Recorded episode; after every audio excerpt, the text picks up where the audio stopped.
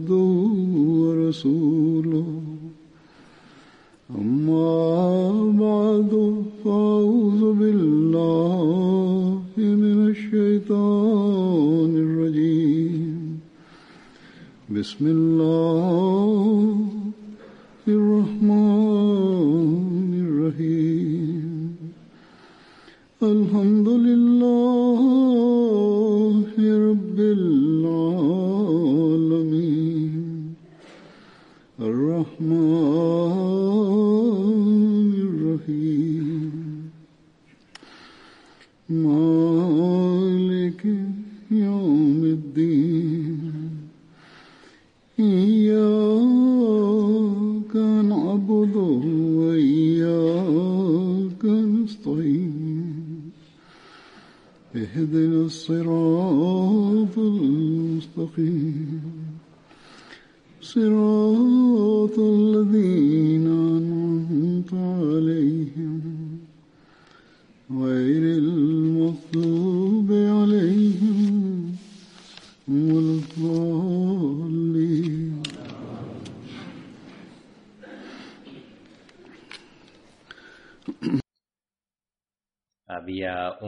compañero del santo profeta cuyo nombre era Hazrat Khalad bin Rafe Zurki. Pertenecía a los Ansar y se contaba entre los afortunados que participaron en las batallas de Badr y Uhud. Allah el Todopoderoso le concedió muchos hijos.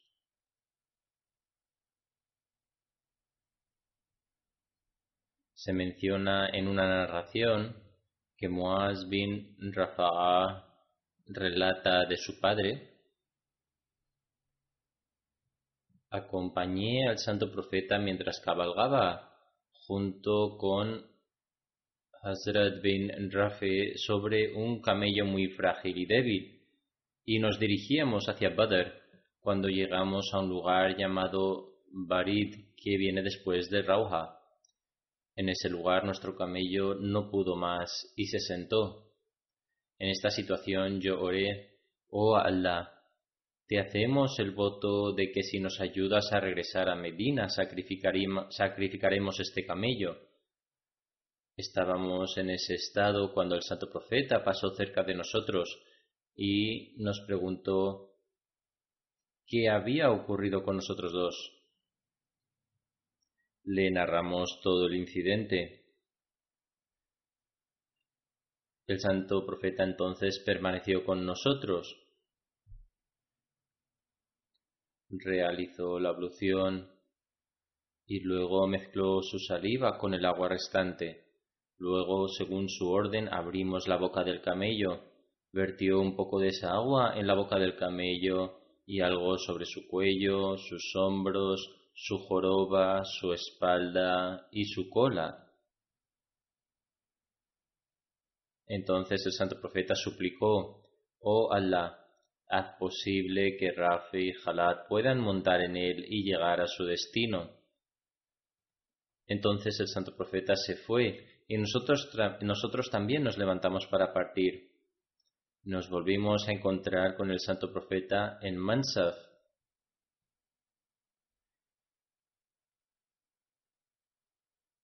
Y nuestro camello estaba a la vanguardia de la caravana. Cuando el mensajero de Allah nos vio, sonrió, es decir, debido a la oración del santo profeta, la debilidad del camello había desaparecido por completo. Continuamos viajando hasta llegar a Badr, al regresar de Badr, cuando llegamos a Musalla, el camello volvió a sentarse y mi hermano lo sacrificó y distribuyó su carne que dimos como sadka.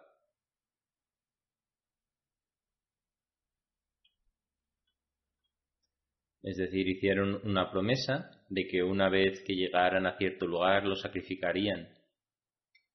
De esa forma actuaron según su promesa. Se menciona a un compañero cuyo nombre era Harza bin Suraka.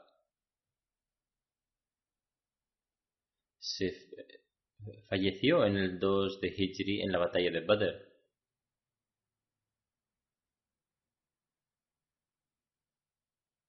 Su madre, Rubaya bin Nazar, era la tía paterna de Hazrat Anas bin Malik. Aceptó el Islam antes de la peregrinación junto con su madre, mientras que su padre ya había fallecido. El santo profeta formó un pacto de hermandad entre él y Hazrat Saib bin Usman bin Mazum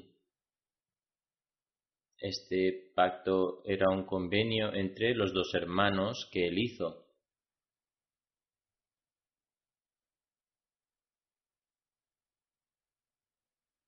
Abu Naim relata que Hazrat Harisa bin Suraka solía tratar a su madre con gran amabilidad, tanto que el santo profeta dijo que cuando entré en el paraíso vi a Harisa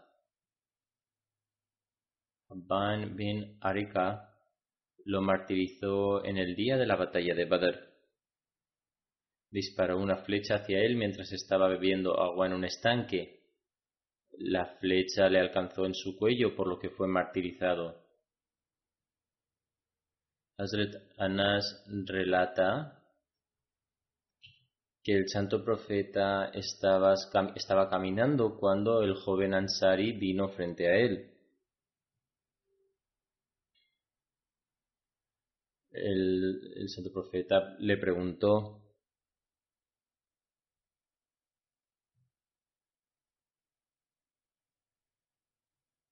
Oh Harsa, ¿en qué estado amaneciste?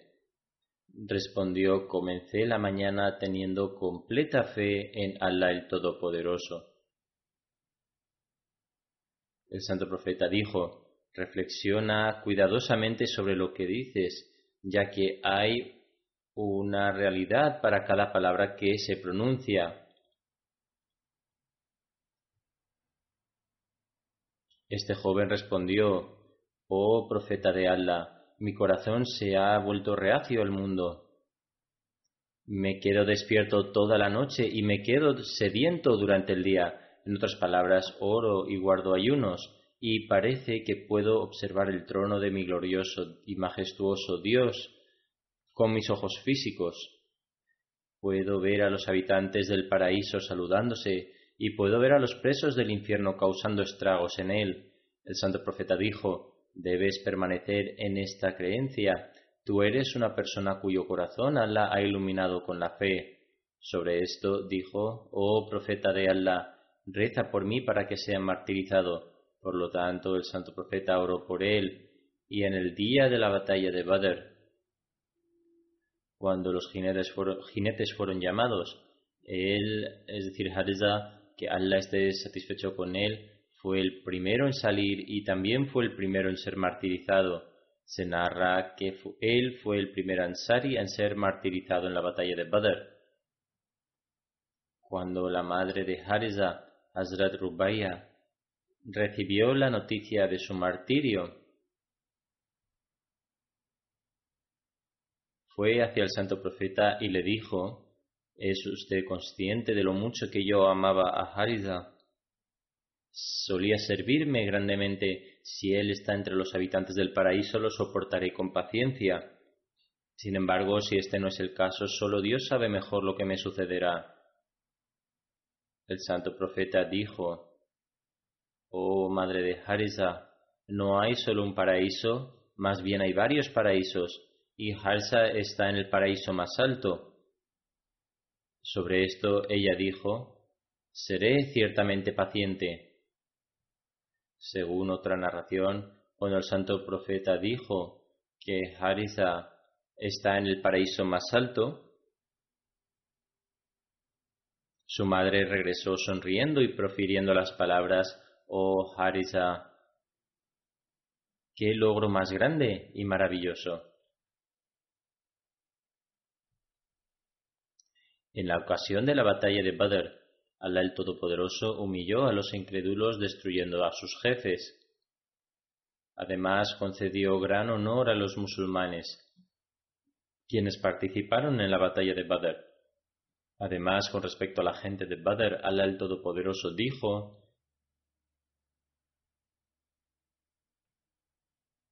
que podían hacer lo que quisieran, ya que se les ha otorgado el paraíso.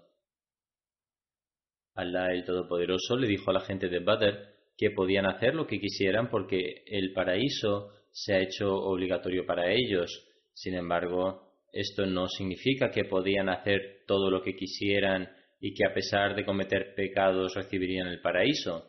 Más bien significaba que ya no podrían actuar de una manera que fuera contraria a las enseñanzas de Allah el Todopoderoso y que Dios mismo los guiaría con respecto a Hazrat Harisa bin Suraka, que fue martirizado en el día de la batalla de Badr, el santo profeta dijo que él está en el paraíso más alto.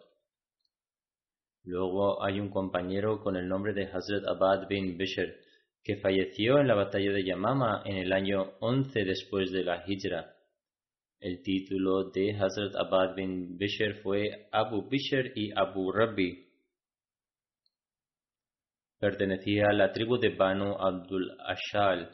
Solo tuvo una hija que también falleció. En Medina aceptó el Islam a manos de Hazrat Musa bin Umer, antes de Hazrat Saad bin Muad y Hazrat Usaid bin Uzair. En el momento de formar lazos de hermandad en Medina, el santo profeta formó un vínculo de hermandad entre él y Hazrat Abu Huzaifa bin Uqba.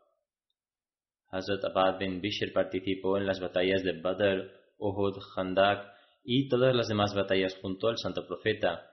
Estaba entre esos compañeros que fueron enviados por el santo profeta para justiciar a Ka'b bin Ashraf. El incidente de la ejecución de Ka'b bin Ashraf ha sido escrito por Hazrat Mirza Bashir Ahmad Saheb en el libro La vida y el carácter del sello de los profetas, basándose en varias fuentes históricas. El incidente ocurrió de la siguiente manera. La batalla de Badr había manifestado la profunda enemistad de los judíos en Medina. Es un infortunio que los judíos de Medina creyesen que los incrédulos iban a destruir a los musulmanes durante la batalla de Badr. Sin embargo, la batalla favoreció a los musulmanes y estos salieron victoriosos. Debido a esto, la profunda enemistad de los judíos se volvió evidente.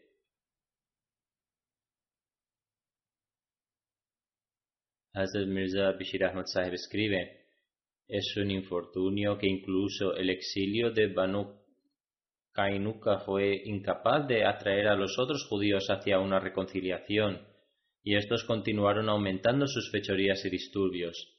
De esta manera, el incidente de la ejecución de Kaab bin Ashraf también es un eslabón de esta cadena. A pesar de que Kaab era judío por religión, no lo era por descendencia, al contrario, era árabe.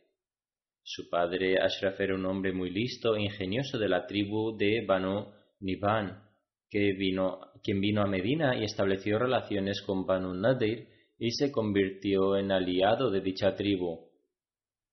Finalmente ganó tanto poder e influencia que Abu Rafi bin Abdel Hukaik, jefe de Banu Nadir, le dio a su hija matrimonio. Esta misma hija fue la que dio a luz a Kaab, quien creció con un estatus incluso mayor que el de su padre hasta el punto que obtuvo tal influencia que todos los judíos de Arabia comenzaron a aceptarlo como su jefe. Además de ser un hombre fornido y atractivo, Kaab también era elocuente, un elocuente poeta y un hombre muy rico. A través de su dinero siempre mantenía bajo su control a sabios y otras personas de gran influencia de su nación. Sin embargo, desde una perspectiva moral, era un hombre de una moral extremadamente enferma y era un maestro en el arte de, planes secretos y conspiraciones. Cuando el santo profeta emigró a Medina, junto a otros judíos, Ka'b bin Ashraf también participó en el tratado que el santo profeta estableció junto con los judíos en relación a una amistad mutua, paz y seguridad y defensa colectiva. Sin embargo, en el fondo, el fuego de la maldad y enemistad comenzó a arder en el corazón de Ka'b y comenzó a oponerse al Islam y al fundador del Islam mediante planes secretos y conspiraciones. Así está registrado que cada año Ka'b daba grandes sumas de caridad a sabios judíos y líderes religiosos.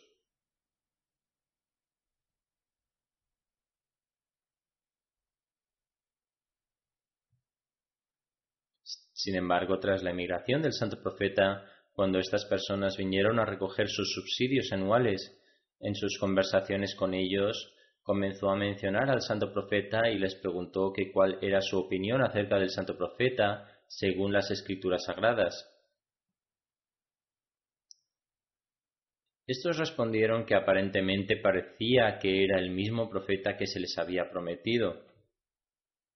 Kaab estaba tremendamente disgustado ante tal respuesta y los envió de vuelta llamándolos grandes torpes y no les dio su caridad habitual.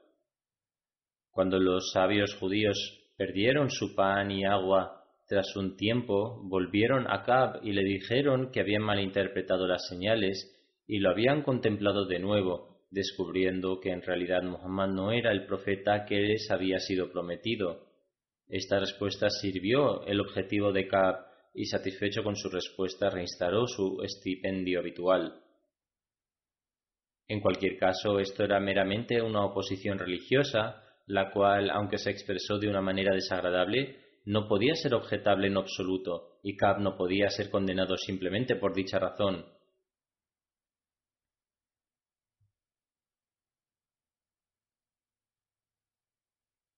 Este incidente es en relación con la ejecución de Cab, y a pesar de que uno puede oponerse debido a la religión o fe de una persona, sin embargo, Hazrat Mirza Bashir Ahmad dice que la razón de su ejecución no era debido a una mera oposición.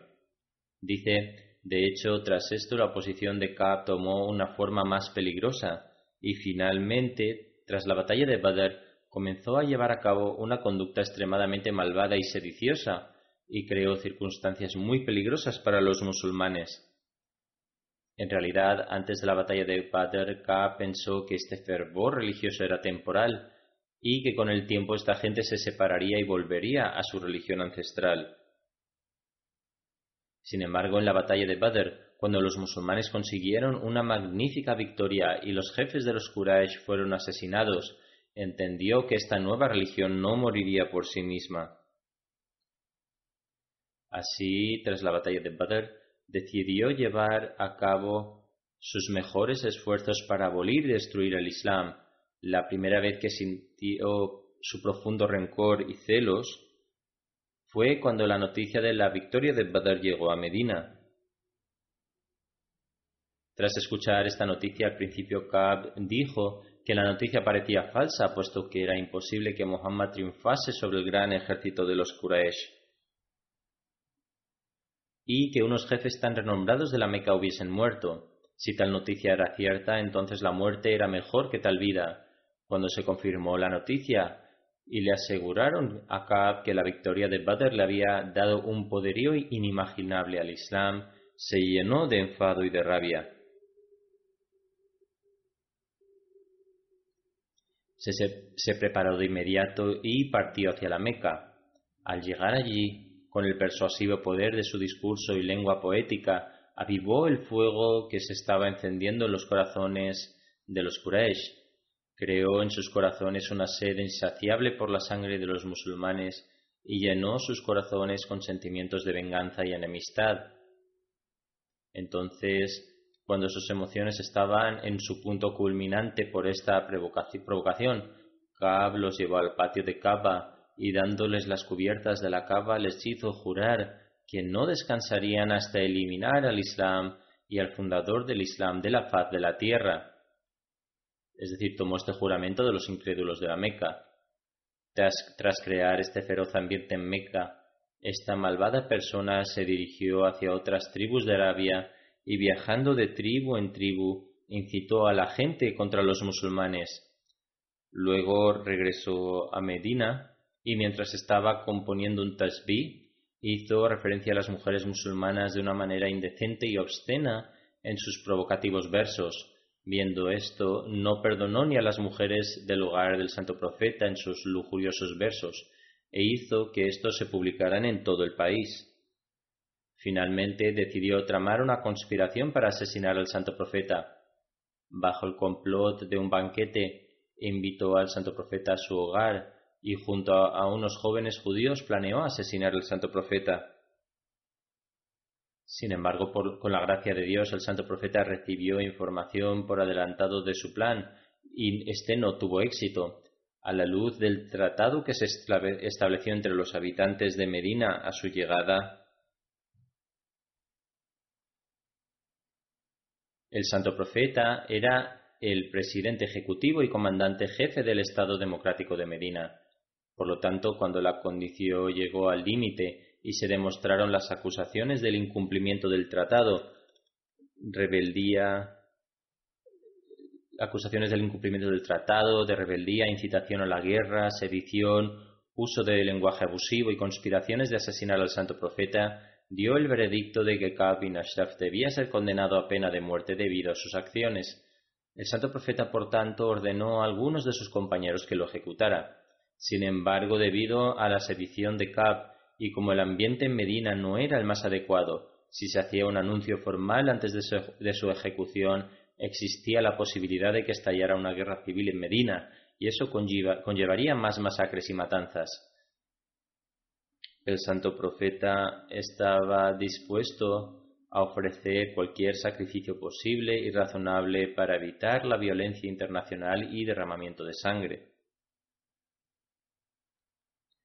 Por ello, indicó que Kaab no debía ser ejecutado en público, sino que algunas personas debían encontrar cautelosamente una oportunidad de acabar con él.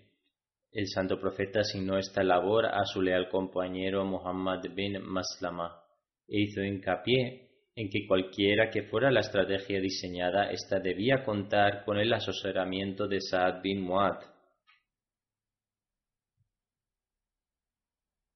Que era el jefe de la tribu de Aus.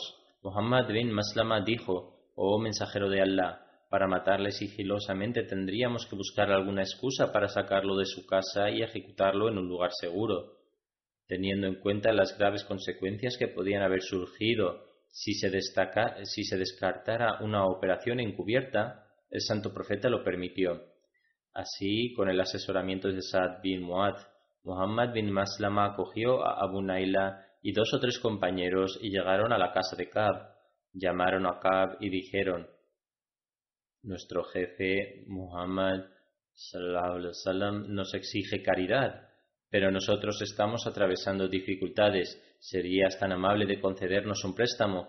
Al escuchar esto, Cab saltó de alegría y dijo, Por Dios, esto no es más que el principio, no está lejano el día en que os volváis contra él y le abandonéis. Muhammad bin Maslama respondió, en cualquier caso hemos aceptado a Muhammad y ahora esperamos ver el resultado final de este movimiento. Pero ¿nos darás o no el préstamo? Por supuesto, dijo Kab, pero a cambio debéis darme alguna garantía. Muhammad bin Maslama preguntó, ¿qué es lo que quería? Este ser miserable respondió, Dejad a vuestras mujeres como garantía. Controlando su enfado, Muhammad dijo, ¿Cómo es posible que dejemos a nuestras mujeres como garantía a un hombre como tú? Él respondió, entonces dejad a vuestros hijos. Muhammad contestó, eso tampoco es posible, no soportaríamos el reproche de toda Arabia. No obstante, si eres suficientemente generoso, estamos dispuestos a dejar nuestras armas como garantía. Kaab aceptó y Muhammad, Maslama y sus compañeros se marcharon con la promesa de regresar por la noche. Al anochecer el grupo llegó a su casa con las armas, que ahora sí que podían transportar abiertamente. Cuando sacaron a Kaab fuera de la casa, le llevaron a un lado durante el curso de la conversación. Después, mientras caminaba a cierta distancia, estos compañeros, que estaban preparados y armados, empuñaron sus espadas matándole de inmediato. Muhammad bin Maslama y sus compañeros se marcharon de allí y rápidamente se presentaron ante el santo profeta y le transmitieron la noticia de su ejecución. Cuando se supo la noticia de la ejecución de Kab, un temblor recorrió la ciudad y los judíos se enfurecieron profundamente. Al día siguiente, por la mañana, una delegación de judíos se presentó ante el santo profeta quejándose de que su líder, Kab bin Ashraf, había sido asesinado de ese modo. El santo profeta escuchó los comentarios y dijo, ¿Conocéis también los crímenes que ha cometido Kab? Después el santo profeta le recordó todos los crímenes que cometió Kab, por ejemplo, violación de tratados, incitación a la guerra, sedición, empleo del lenguaje soez y conspiración para asesinato, etc. Esto les hizo callar, por temor. Después el santo profeta dijo, debéis al menos convivir en paz y armonía en el futuro y no sembrar la semilla de enemistad, violencia o desorden. De esta manera, con el acuerdo de los judíos, se estableció un nuevo pacto y los judíos prometieron de nuevo convivir en paz y armonía con los musulmanes y abstenerse de los disturbios y el, desorden. Al escucharlos, el santo profeta no negó que los musulmanes no le hubiesen ejecutado, sino que comenzó a enumerar sus crímenes, mencionando también las claras consecuencias de tales crímenes, es decir, que merecía ser ejecutado por tales crímenes.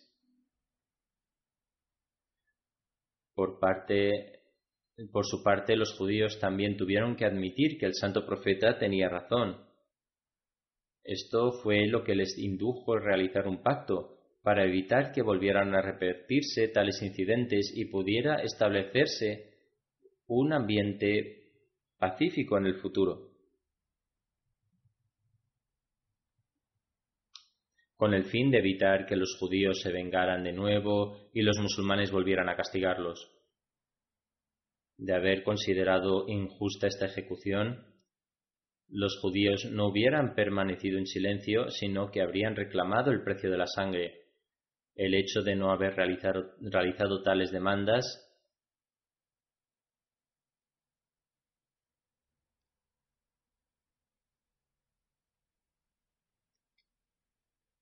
El hecho de no haber realizado tales demandas junto con su silencio indica que su ejecución estaba justificada de acuerdo con las leyes de la época. El desorden que estaba propagando era incluso más grave que el asesinato, y este era sin duda el castigo que merecía tal criminal. Además, como he mencionado, fue castigado de acuerdo con las tradiciones y costumbres de la época, que permitían castigarlo de esta manera.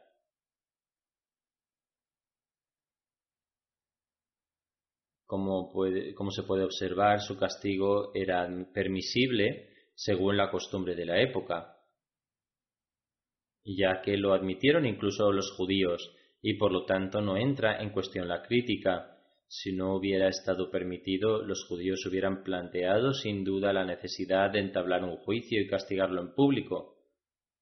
Por lo tanto, este hecho demuestra que su ejecución estaba totalmente justificada y que merecía el castigo. Sin embargo, debe aclararse que hoy en día los extremistas y los gobiernos interpretan, interpretan mal tales incidentes y creen que está justificado matar a la gente de esta manera. En primer lugar,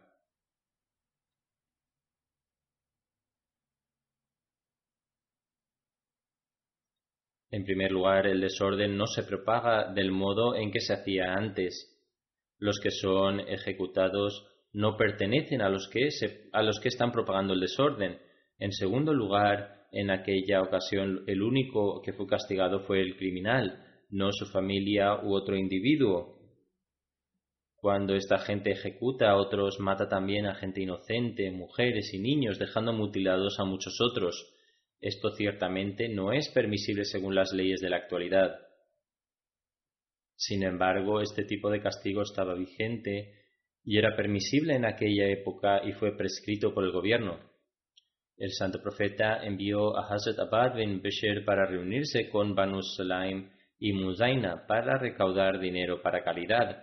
Hazrat Abad bin Bashir permaneció con ellos durante diez días. A su regreso se dirigió a Banu Mustalik para recoger limosna y también permaneció allí durante diez días. Después regresó a Medina. También se encuentra en las narraciones que el santo profeta asignó a Hazrat Abad bin Bishir como el recolector del botín de batalla de Hunain. El santo profeta le designó como su supervisor de seguridad durante la batalla de Tabuk. Era uno de los compañeros excelentes del santo profeta. Hazrat Aisha relata que había tres personas entre los Ansar a quienes ningún otro Ansari consiguió superar. Todos pertenecían a la tribu de Banu Abdul, Abdul Ashel y eran Hazrat Saad bin Muad, Hazrat Usaid bin Uzair y Hazrat Abad bin Bishr. Hazrat Abad bin Bishr relata que el santo profeta, la paz con él, expresó lo siguiente refiriéndose a los Ansar. Oh Ansar, sois mi shiar, es decir, la prenda interior que está en contacto con el cuerpo,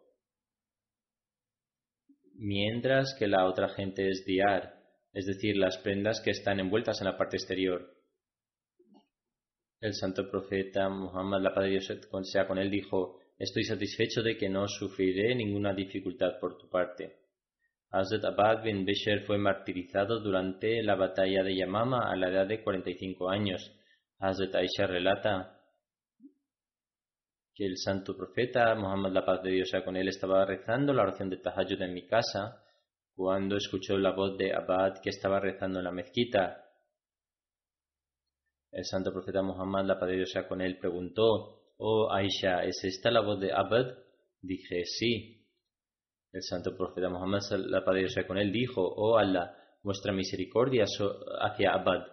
Del mismo modo, Hazrat Anas relata, dos compañeros del santo profeta salieron de la casa del santo profeta en, la extrema oscuridad de la noche. Uno de ellos era Hazrat Abad bin Bishr, mientras que el otro compañero, creo que era Usaid bin Usaid, tenían algo enfrente suya, algo como una linterna que iluminaba su camino. Cuando se separaron, cada uno de ellos tenía una linterna que iluminaba su visión en la oscuridad. Al final llegaron hasta sus familias.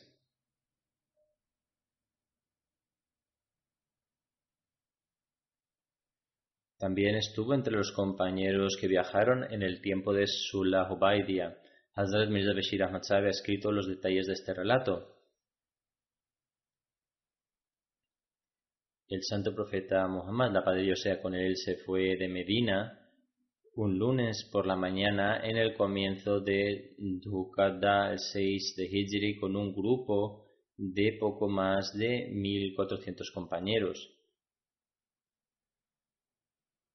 Durante este viaje, Hazrat Salma, la honorable esposa del santo profeta, caminó junto al santo profeta Muhammad, la paz de Dios sea con él. Nomaela bin Abdullah fue asignado como el amir de Medina y Abdullah bin Umim Maktum, quien era un hombre ciego, fue, asignado como Imam Salat.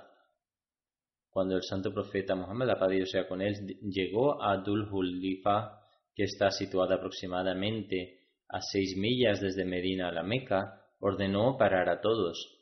Tras rezar la oración de Zuhor, ordenó que los camellos de sacrificio, que equivalían a setenta en número, fueran marcados y que los compañeros asumieran el atuendo especial de los peregrinos, conocido como Irham.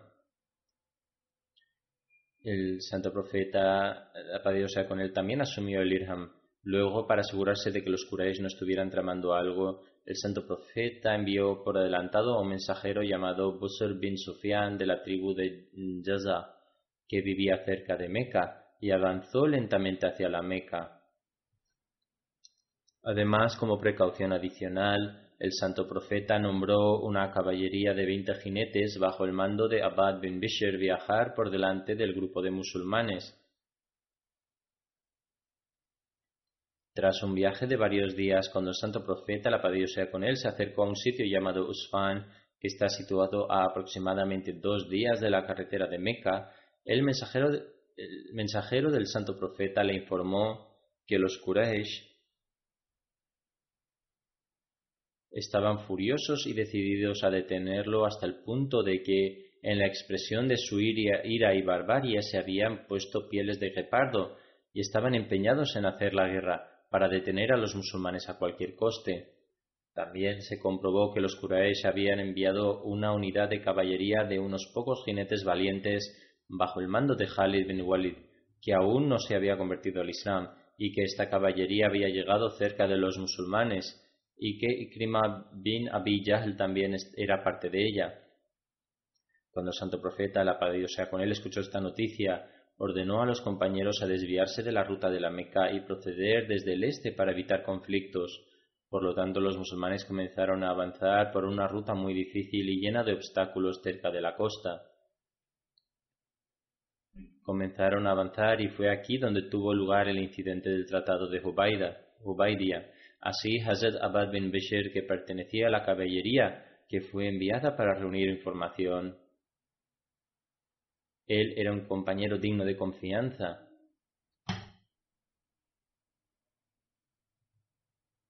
El santo profeta, la paz con él, confiaba mucho en él. Está entre los compañeros que formaron parte en el juramento de lealtad que tuvo lugar en Hubaidia y que se conoce como Bait Allí hay un incidente de la batalla de Zatul Rika en el que el santo profeta, la paz con él, decidió residir en un lugar durante la noche. Él estaba en un valle estrecho y hacía un viento muy fuerte. Preguntó a los compañeros ¿Quién nos vigilará esta noche?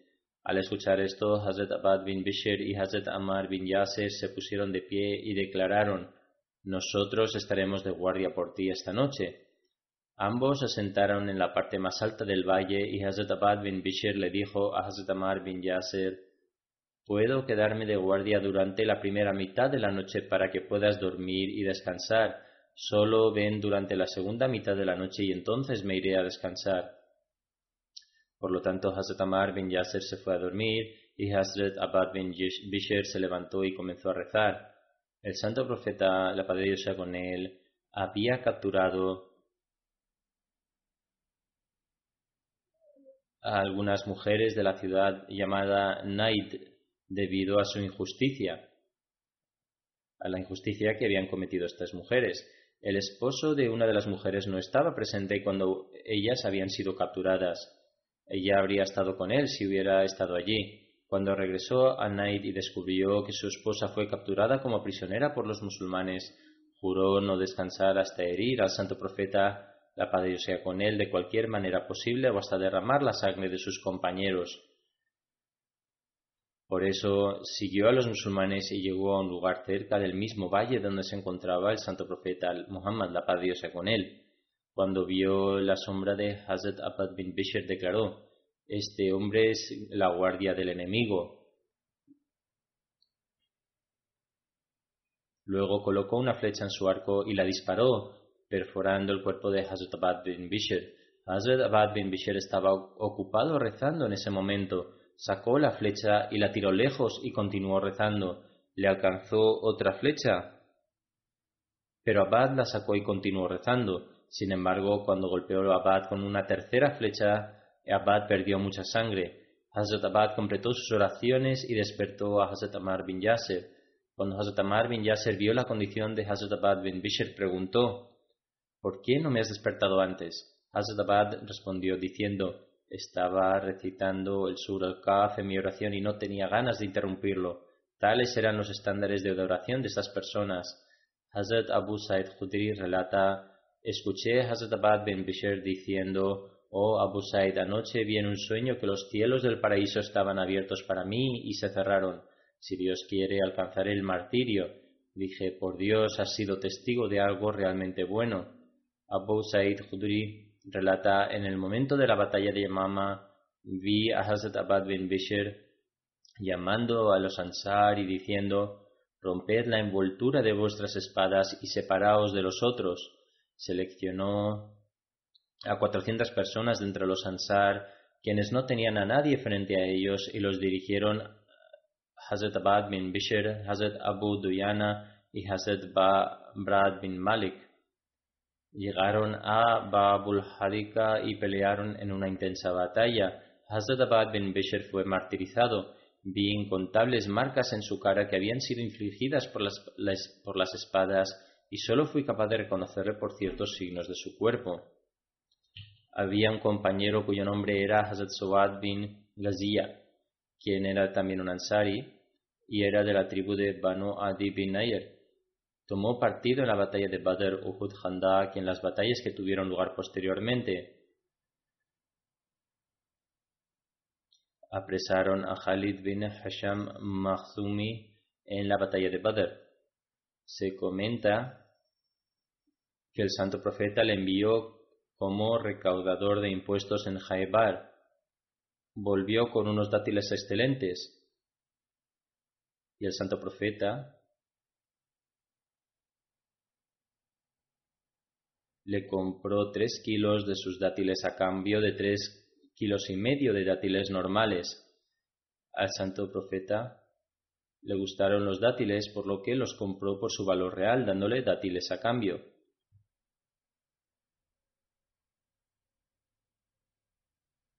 Hazrat Mirza Bashir Ahmad Saeb escribe en su libro en relación a la batalla de Badr y acerca de la bendita fortuna y el amor de Hazrat Sawad que Hazrat Sawad sentía por el santo profeta.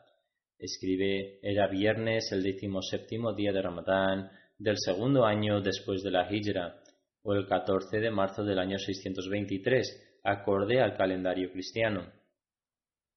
Por la mañana se ofreció el salat y posteriormente estos creyentes de la unidad divina se postraron ante el único Dios en un campo abierto. Después de esto el santo profeta dio un discurso cerca de la yihad. Cuando la luz comenzó a divisarse, el santo profeta comenzó a preparar las filas musulmanas utilizando una flecha. Un compañero con el nombre de Sawad estaba de algún modo de pie delante de esa flecha. El santo profeta usó la flecha para indicarle que tenía que dar un paso atrás en la fila. Sucedió que el trozo de madera de la flecha perteneciente al santo profeta tocó su pecho, ante lo cual protestó con intensidad, Oh mensajero de Allah, Dios te ha enviado con la verdad y la justicia. Es un, eh, salió de su fila Se estaban alineando las filas con la flecha. La madera de su flecha golpeó su pecho y dijo sin tapujos que Dios te ha enviado con la justicia y la verdad, pero tú me has pinchado injustamente con tu flecha. En nombre de Dios pido una retribución. Los compañeros estaban perplejos sobre qué había invadido a Sobad. Sin embargo, el santo profeta dijo con extremo afecto, De acuerdo, Sobad, puedes pincharme con la flecha a mí también de modo que el santo profeta levantó su prenda a la altura de su pecho. En su gran amor, Sobad dio un paso adelante y besó el pecho del santo profeta. El santo profeta sonrió y preguntó ¿Por qué has hecho eso? Con una voz temblorosa respondió Oh mensajero de Allah, el enemigo está sobre nosotros. No hay forma de, decidir, de, de decir si viviré para volver o no. Es mi deseo, por tanto, tocar tu bendito cuerpo antes de mi martirio. El santo profeta en ese momento rezó por su protección. Estos compañeros tenían maravillosas formas de expresar su amor y afecto por el santo profeta. También se relata un incidente similar de Hazrat Okasha, pero este tuvo lugar mucho tiempo después, en los últimos momentos de su vida, y sin embargo este tuvo lugar mucho antes. Ellos constantemente intentaban encontrar una oportunidad no sólo de expresar su amor por el santo profeta, sino también de beneficiarse de su cercanía a él.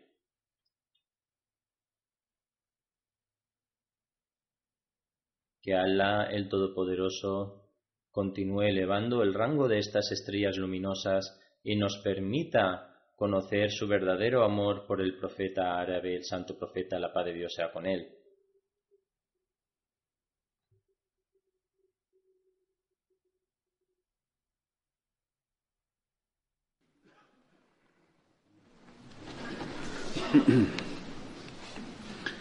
الحمد لله الحمد لله نحمده ونستعينه ونستغفره ونؤمن به ونتوكل عليه ونعوذ بالله من شرور أنفسنا ومن سيئات